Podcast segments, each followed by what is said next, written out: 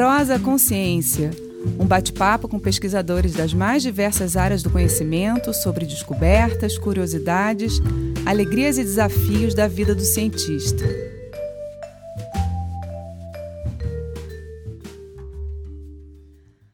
Olá, bem-vindos à nossa Prosa Consciência. Eu sou Mariana Guinter e nossa convidada de hoje é Elaine Malosso.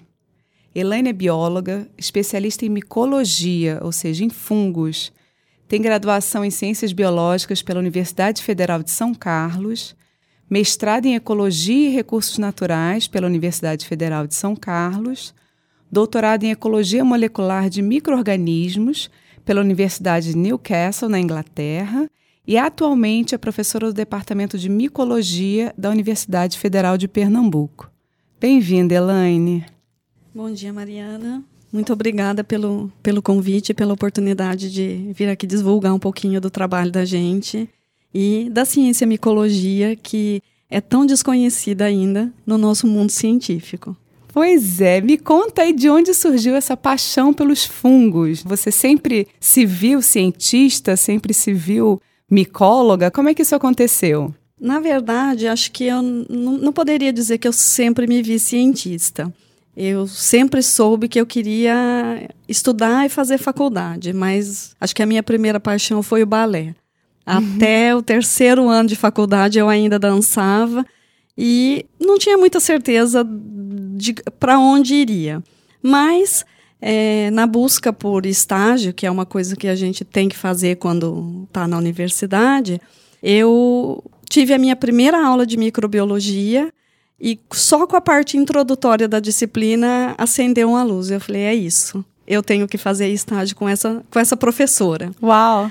Aí fui atrás, conversei com ela. Aconteceu uma coisa inusitada, porque ela era conhecida como uma professora bastante exigente e que costumava não aceitar alunos que não tivessem ainda cursado a disciplina dela. E eu só tinha assistido uma aula, mas ela me aceitou. Acho que foi o destino interferindo. E depois de alguns dias que eu já estava indo para o laboratório, ela me disse: vá para a biblioteca e encontre um assunto que você queira estudar.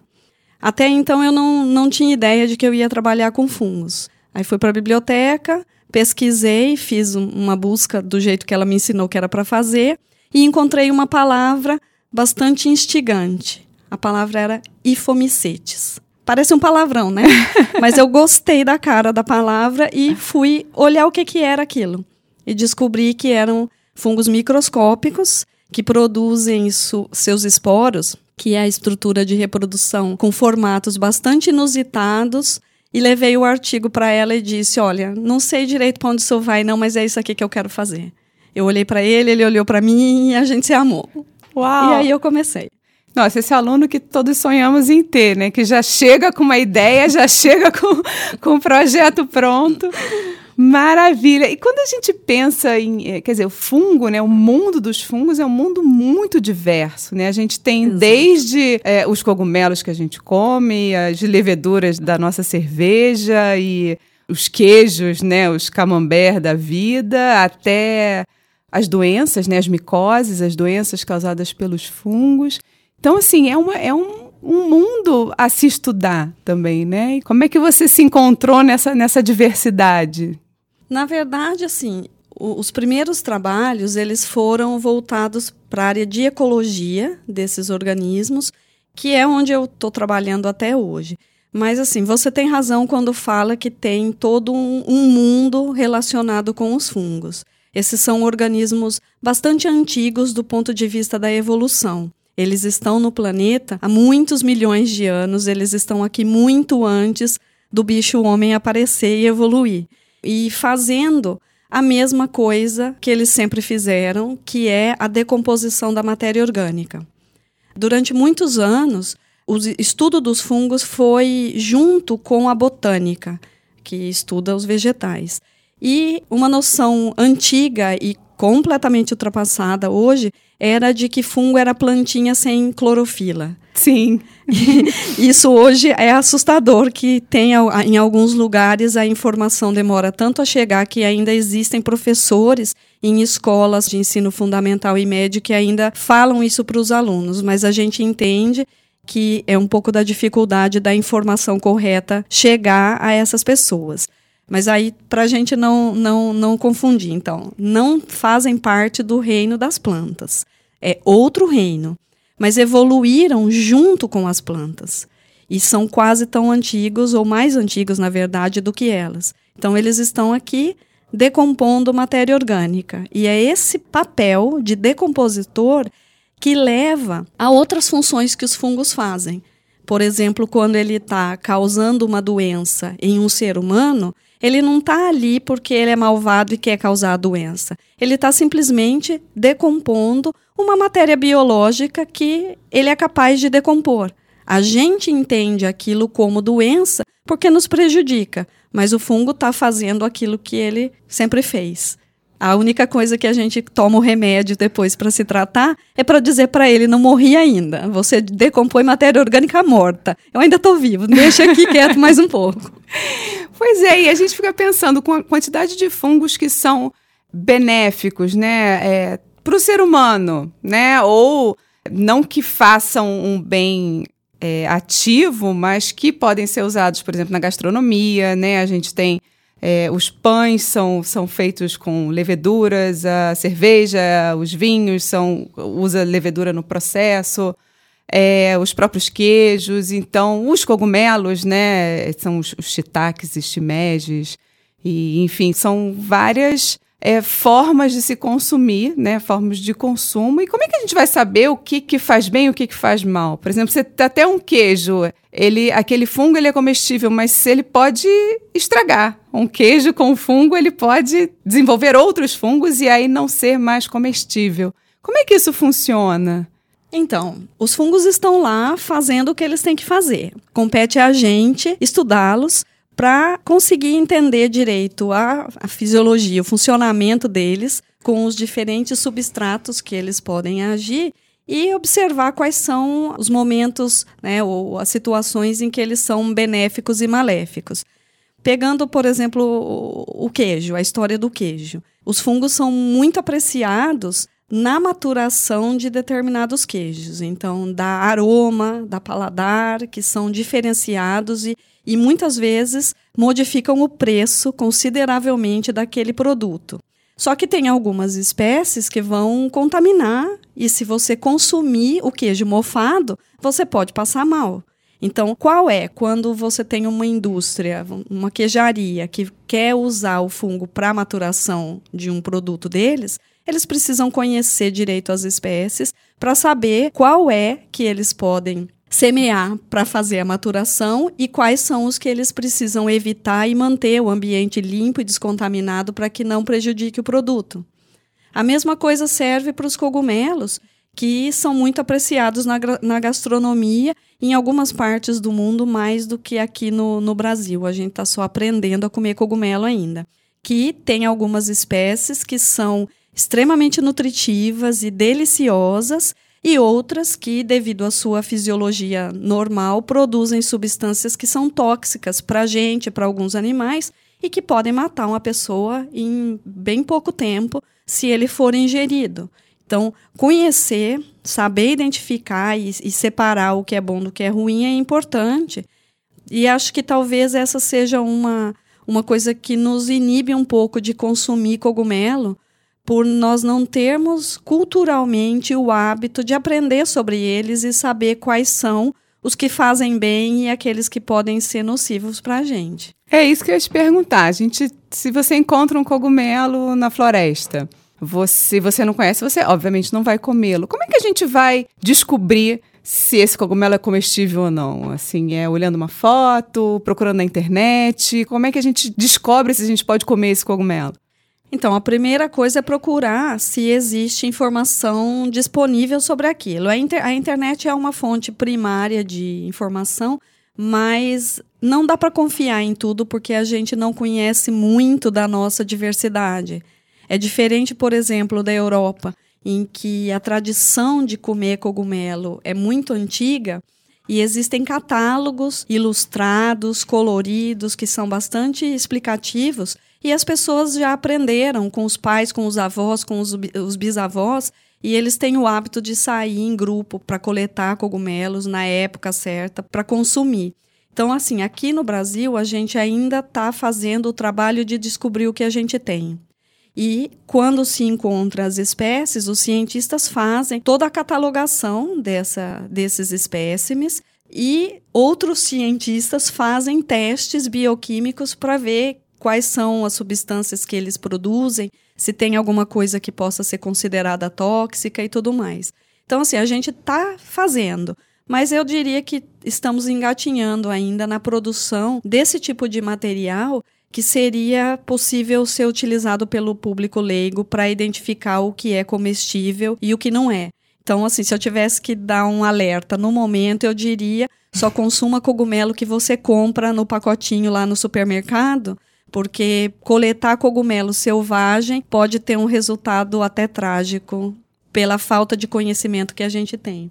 Tem que levar em consideração que o nosso país é gigante, a nossa diversidade é enorme e nós somos poucos, porque a ciência a micologia, ela ainda é bastante jovem, separada, né, da botânica, e nós somos poucos profissionais. A gente incentiva as pessoas a estudarem micologia, mas ainda somos poucos em número quando se compara com quem estuda plantas e quem estuda animais no país. Então vai levar ainda um tempinho para a gente conseguir catalogar tudo e dar esse material com confiança para que as pessoas coletem cogumelo na floresta e comam sem medo.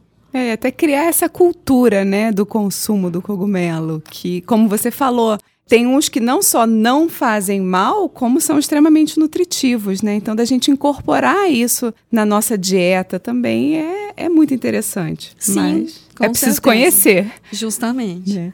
E além desses fungos que são usados na gastronomia, você estava falando que existem, é, assim, a função, né, digamos, do fungo na natureza é a decomposição da matéria orgânica, né? O fungo ele é fundamental nesse processo de devolução dos nutrientes para a floresta.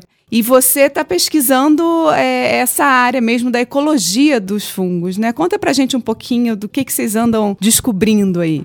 Então, o nosso o trabalho que eu desenvolvo com os meus alunos no laboratório de fomicetos de folhedo lá na universidade, a gente, em primeiro lugar, procura é, identificar espécies, né, e, e para conhecer a diversidade de fungos e também estudamos o papel deles no ambiente através de, de variações assim entre o inverno e o verão, tem diferença em quais fungos estão lá ativos. Da mesma forma que plantas florescem e frutificam em períodos diferentes, os fungos também aparecem e fazem o trabalho deles em diferentes momentos, de acordo com a quantidade de chuva, com a temperatura. Então, a gente tem feito estudos para entender como é esse funcionamento, para poder saber qual é o padrão de, de a dinâmica né, de trabalho desse grupo. Aí, assim, o meu grupo trabalha principalmente com o que a gente chama de folhedo. Você pensa o seguinte: a maior parte da matéria orgânica no planeta é produzida pelo extrato vegetal. Então, são as plantas os produtores da maior quantidade de matéria orgânica.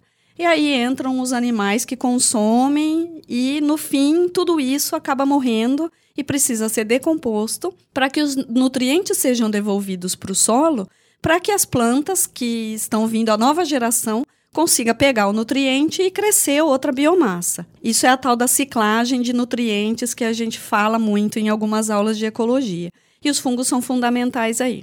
Se a gente pensar que de tudo que as plantas produzem, mais de 50% disso é de folhas. Então, mais da metade da matéria orgânica vegetal é folha. E se não tiver quem decomponha, quem degrade isso de uma maneira eficiente, vai se acumular e daqui a pouco não vai ter mais nutriente no solo para que a, as árvores continuem pegando esse nutriente. Ou seja, não teria mais floresta, seriam só folhas. Só folhas mortas ali É. caídas. Então a decomposição tem que acontecer de uma maneira rápida e eficiente.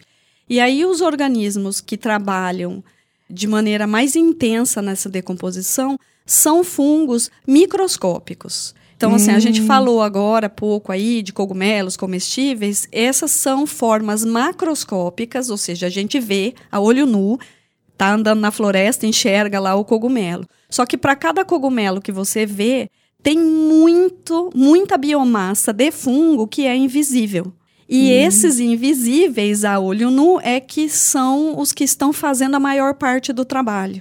Então, o meu grupo de pesquisa trabalha com esses que a gente não vê sem a ajuda de um microscópio ou de uma lupa para ter uma magnificação daquilo e você poder ver as, essas estruturas. E ainda assim, com o aumento de 400 vezes, mil vezes, eles ainda são muito pequenininhos. Uau, então quem está fazendo o trabalho é que está escondido, né? Ou seja, os cogumelos estão levando a fama, mas quem está fazendo o trabalho da ciclagem do nutriente são esses microfungos, né? Você pode chamar Isso, assim de pode. microfungos? Microfungos, pode chamar.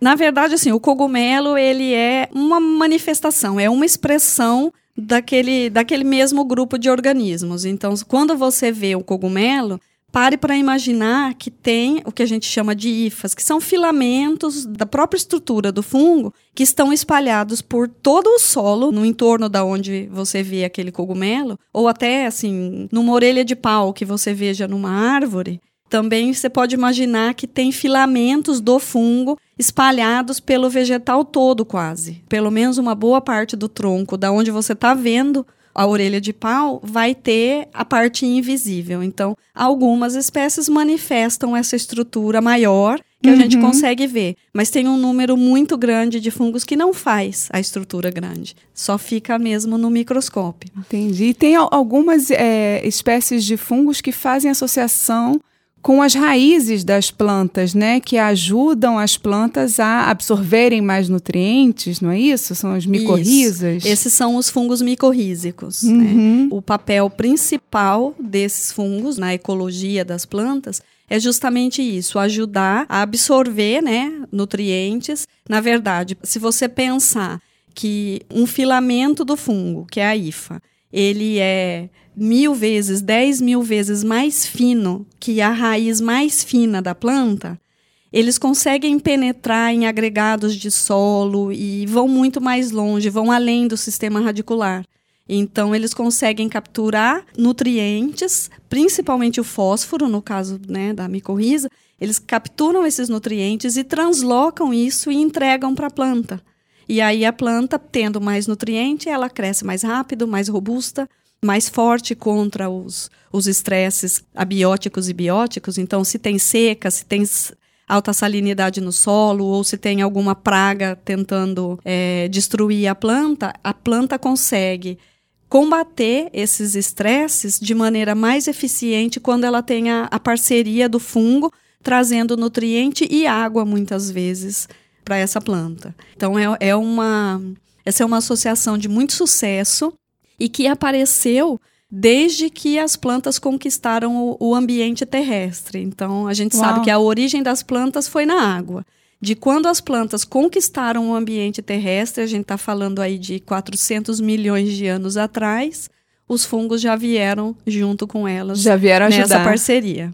Que bacana. E quando a gente pensa na, é, na, floresta, né, no caso, por exemplo, da floresta amazônica, muita discussão sobre a fertilidade do solo, que o solo da floresta ele não é necessariamente fértil, mas o que faz com que a floresta consiga se manter é esse processo é, acelerado de decomposição, né, por conta da umidade, por conta da temperatura. Os fungos fazem um trabalho intenso de, de decomposição dessa matéria orgânica, né? Ou seja, se você desmatar Amazônia, você não vai conseguir replantar é, uma outra cultura que tenha a mesma, mesma biomassa, o mesmo desenvolvimento, né? Justamente. A floresta ela se sustenta por um processo de ciclagem bastante rápida dos nutrientes. Então, o nutriente que está, vamos dizer, está imobilizado, ele está lá na biomassa acima do solo, né? E na raiz também. Quando isso é descartado pela planta como matéria orgânica morta, os micro-organismos, não é só fungo, não, tá? A bactéria também participa, é um, uma sucessão de atividades aí entre fungos e bactérias. A decomposição vai acontecer e rapidamente a vegetação que está sobre esse solo reabsorve esses nutrientes antes que ele seja lavado, né, do uhum. solo pelas chuvas intensas e, e tudo mais. Então, enquanto você mantém a floresta em cima do solo, esse processo de derrubada das folhas, decomposição pelos fungos e, ou bactérias e reabsorção do nutriente pela própria floresta, ele vai se perpetuando. Se você derrubar a floresta, tirar essa biomassa toda de lá, a fertilidade do solo não permite que outra floresta do mesmo porte cresça de novo ali. E se o, o solo for usado para exploração comercial, você vai ter que fazer um manejo muito intenso e não saudável para conseguir que a produção se perpetue por algum tempo, mas não vai ser para sempre não, porque o fato de você ter a produção em cima, ela vai esgotando o solo se o retorno não é não é dado na mesma proporção. Então, assim, a floresta está lá e ela está muito bem equilibrada nesse ritmo de produção de matéria orgânica, derrubada de matéria orgânica e decomposição para os fungos ser derrubada normal, que eu estou dizendo que é a árvore soltando aquela folha velhinha que ela não precisa mais, porque uhum. aquele nutriente vai ser reciclado e ela vai produzir uma folha nova no lugar. Ou seja, a própria queda das folhas, ela está dentro desse processo. Ou seja, a árvore precisa perder essas folhas para ter essa ciclagem nutriente para ela conseguir recuperar esse nutriente novamente e, e, continuar nesse processo ad eterno, né? Exatamente. É assim é que funciona a ciclagem de nutrientes na natureza. Claro que cada organismo tem o seu ritmo, né? Então, tem árvores que perdem todas as folhas de uma vez, numa determinada época do ano, e chega num momento ela brota tudo outra vez. E tem outras que vão perdendo algumas folhas sempre, mas ela nunca perde tudo de uma vez, e sempre tem folhas novas sendo produzidas. Então, e a gente tem essa ideia de que os fungos eles crescem bem em ambientes de altas temperaturas, de muita umidade, né? Sempre quando a gente vê os alimentos têm que ser acondicionados em ambientes frescos e secos, né? para não ter o crescimento, ou a gente usa a geladeira para também retardar esse processo né, da decomposição. Mas os fungos não ocorrem só nos trópicos, né? A gente tem não. fungo. Você estava falando que você já trabalhou com fungos da Antártica. Como é que é? Sim. Tem fungo no solo da Antártica? Como é tem. é isso? tem sim. Bom, os fungos eles são, eles são definidos como organismos cosmopolitas, ou seja, eles aparecem em todos os ambientes onde a vida seja, vou usar uma palavra difícil agora, termodinamicamente possível. Uhum. Isso significa que as condições de temperatura e de umidade estão adequadas para a existência da vida. Então, no nosso planeta, o nosso planeta inteiro, ele é termodinamicamente próprio para a vida, desde que hajam as adaptações. Então, de um polo a outro e em todas as altitudes de montanhas até algumas profundidades que já foram estudadas do oceano, se encontra fungo. Eles não são todos iguais, então são espécies diferentes, com adaptações diferentes, mas você encontra em todos esses lugares. E até na água, tem, a gente tem fungos terrestres e fungos aquáticos e fungos também. aquáticos também. Então, assim, falando um pouquinho do estudo lá na Antártica, tem uma coisa que é importante, que é ter matéria orgânica para ser decomposta, porque o fungo não produz matéria orgânica a partir de fotossíntese. Então, ele tem que ter matéria orgânica para ele degradar e absorver aqueles nutrientes dessa matéria. Então a gente, assim, o trabalho que eu fiz, a gente coletou material de uma ilha da região antártica, que é a última ilha em que ocorre uma planta vascular, que é uma gramínea. E tinha um outro local de coleta que já não tem mais o crescimento de nenhuma espécie de planta. Olha. E aí nós fizemos um trabalho de estudo de decomposição dessa planta. Pegamos as folhinhas, né, as lâminas da, uhum. da, da folha aí da dessa gramínea e botamos sobre o solo desses dois lugares para observar a decomposição. Então, no solo da ilha onde tinha a planta, a decomposição ocorre naturalmente, não tem estresse nenhum. E aí nós pensamos que no outro lugar onde não tinha planta naturalmente, que demoraria mais, porque não ia ter fungo ali e não ia ter organismo para fazer a decomposição. Mas ela foi quase tão rápida quanto a da, do outro lugar. Ou seja, os fungos estão lá, provavelmente na forma de esporos de resistência, só esperando aparecer uma matéria orgânica para eles decomporem. Ah, eles se ativam, né? Eles se ativam. E aí a gente observou que, claro que dentro do laboratório, nós não conseguimos simular as condições exatas de temperatura do continente antártico. Conseguimos muito frio, mas não tão frio quanto lá. Uhum. E a gente observou que a quantidade de matéria orgânica que a gente botou para decompor, o efeito, né, no final, assim, eu botei um, um, tanto de carbono na forma de matéria orgânica e medi o CO2 que ia sair desse processo. E tinha mais CO2 do que eu botei de matéria orgânica. Isso significa que tinha alguma matéria orgânica antiga que estava no solo e que não estava sendo decomposta porque não tinha um estímulo. E uhum. aí, a hora que a gente botou matéria orgânica nova, os fungos decompuseram aquela e aproveitaram para decompor o que já estava acumulado lá no solo há um certo tempo. Então a gente teve um processo bastante interessante aí de, de observar que quando eles entram em ação, eles vão se embora. Ninguém segura. E o que, o que, o que é que pararia lá na Antártica a chegada do inverno? Porque aí congela tudo e fica muito frio.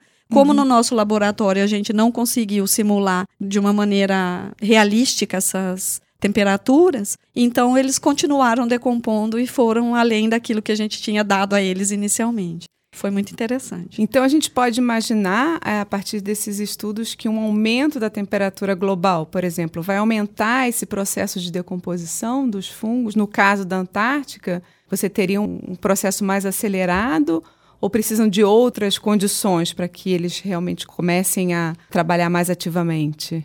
Eu acho que é uma coisa que pode se pensar, uhum. porque como a atividade de decomposição é uma atividade enzimática e isso é diretamente dependente de temperatura, se você está aumentando a temperatura, claro que em alguns lugares, né, nas regiões quentes do planeta, se a temperatura subir mais, pode ser que você tenha um atraso nessas regiões, mas lugares que são muito frios, se eles ficarem menos frios, vai proporcionar atividade microbiana de maneira geral. Então, eu não saberia dizer agora diretamente para a Antártica, porque teria que ser feito um levantamento de quanta matéria orgânica tem uhum. nos solos que ficariam expostos, que, por exemplo, agora estão lá permanentemente congelados. Se isso descongelar, o que ficar exposto, quanta matéria orgânica tem acumulada aí, do passado e que não está fossilizada, não está na forma de nenhum combustível fóssil, nada disso, né? Uhum. Porque depois que isso acontece, o processo todo muda. Mas claro. aquilo que está lá ainda como uma matéria orgânica morta e que ela não sofreu nenhum outro tipo de processo, ela é passível de decomposição, sim. E aí é mais CO2 que vai ser jogado para a nossa atmosfera. Era isso que eu estava pensando.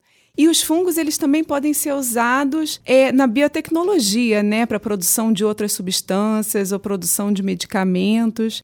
E esse conhecimento, né, que você estava falando, que aqui no Brasil tem muitas espécies ainda que estão sendo descritas, né, Elaine? Estão sendo descobertas e substâncias podem ser produzidas a partir dessas novas espécies. Fala um pouquinho disso para gente. Falo. Então, a gente já tem conhecimento e um dos mais relevantes, né, e que eu acho que é de maior conhecimento da população em geral, é a descoberta da penicilina. Que foi acidental, o pesquisador estava lá com um material, contaminou uma das culturas dele e ele observou que era um fungo que estava impedindo as bactérias de crescer naquela placa de Petri. Então, essa é, acho que é emblemático, assim, esse conhecimento uhum. sobre a penicilina. E daí muitas outras coisas também já foram descobertas. Então, o que a gente sabe aqui? O fungo, ele está no ambiente decompondo matéria orgânica, então ele tem que produzir enzimas que sejam capazes de quebrar ligações químicas e decompor a matéria. Só que a enzima é uma substância, ela não tem endereço certo, ela não tem alvo certo que não seja a ligação química. E aí a gente pode encontrar coisas, por exemplo, o fungo produz uma enzima da família lá das celulases que decompõe a celulose, que é um dos componentes principais dos vegetais. A função dessa enzima é decompor a celulose. Só que a celulose tem ligações químicas que são parecidas com as ligações que estão em outras substâncias, por exemplo, que o o ser humano produz nas suas indústrias. Então, o fungo produz para decompor a celulose, mas se você conseguir purificar a enzima, você usa isso para decompor a outra coisa que não era o alvo daquele fungo. Uhum. Eles também não têm muitos mecanismos físicos de defesa contra outros organismos que estão na natureza. A forma deles se defenderem é produzindo substâncias que impeçam o desenvolvimento de outros organismos para que eles possam ficar à vontade no ambiente que eles estão crescendo. Então, dessa forma, essas substâncias a gente entende como antibiótico. Porque se o fungo precisa dar um chega para lá na bactéria, para ela não invadir o espaço dele, essa mesma substância serve para a gente para combater uma infecção bacteriana. Na parte de produção de enzimas, existe um, um, universo enorme de coisas que fungos produzem que são usadas, por exemplo, na indústria alimentícia você vê a clarificação de sucos de fruta. Tem muita fruta que a gente adora consumir o suco. Só que quando você bate a fruta direto e faz o suco, o suco às vezes é turvo, às vezes tem um travo, né? Aquela coisa que amarra e não fica gostoso de você beber. Aí tem algumas enzimas que podem ser usadas para clarificação do suco. E aí as indústrias alimentícias utilizam isso para melhorar tanto a, a, aparência quanto essa questão de tirar o amargo, de tirar o travo. Uhum. Indústria têxtil, por exemplo, tem muita enzima de fungo que é usada em processo de que a gente chama de customização de determinados tecidos. Então, aquela pessoa que vai na loja e compra uma calça jeans já semi-rasgada, bem descorada e tudo mais, antigamente a gente chamava isso de jeans lavada a pedra, né? Na verdade, ninguém vai ficar esfregando pedra no jeans. A gente bota uma enzima e a enzima degrada o tecido de uma maneira controlada, porque você bota a enzima no lugar certo que você quer que ele fique com aparência desgastada. E isso é importantíssimo para a indústria da moda, porque diversos tecidos são tratados assim para produzir roupas que muitas vezes têm preços elevadíssimos na hora que você vai comprar. Uau, então a gente está usando a roupa que foi tratada com fungo por, sem por saber. Enzima, por enzima por produzidas do, pelos, pelos fungos. fungos. Também na parte de biorremediação, por exemplo, você tem um determinado efluente industrial que iria ser lançado no, no, no sistema de esgoto e isso pode causar um impacto nos sistemas aquáticos. Aí lá na universidade nós temos vários estudos mostrando a eficiência dos fungos, por exemplo, em converter determinados corantes para uma substância incolor e isso melhora o aspecto paisagístico, né? Aqui em Pernambuco mesmo a gente tem isso. Nós temos um polo têxtil que tem muitas lavanderias de jeans principalmente. Aí lá eles fazem esse processo de customização que tira bastante tinta do tecido e esse efluente sai azul ou às vezes de outra cor.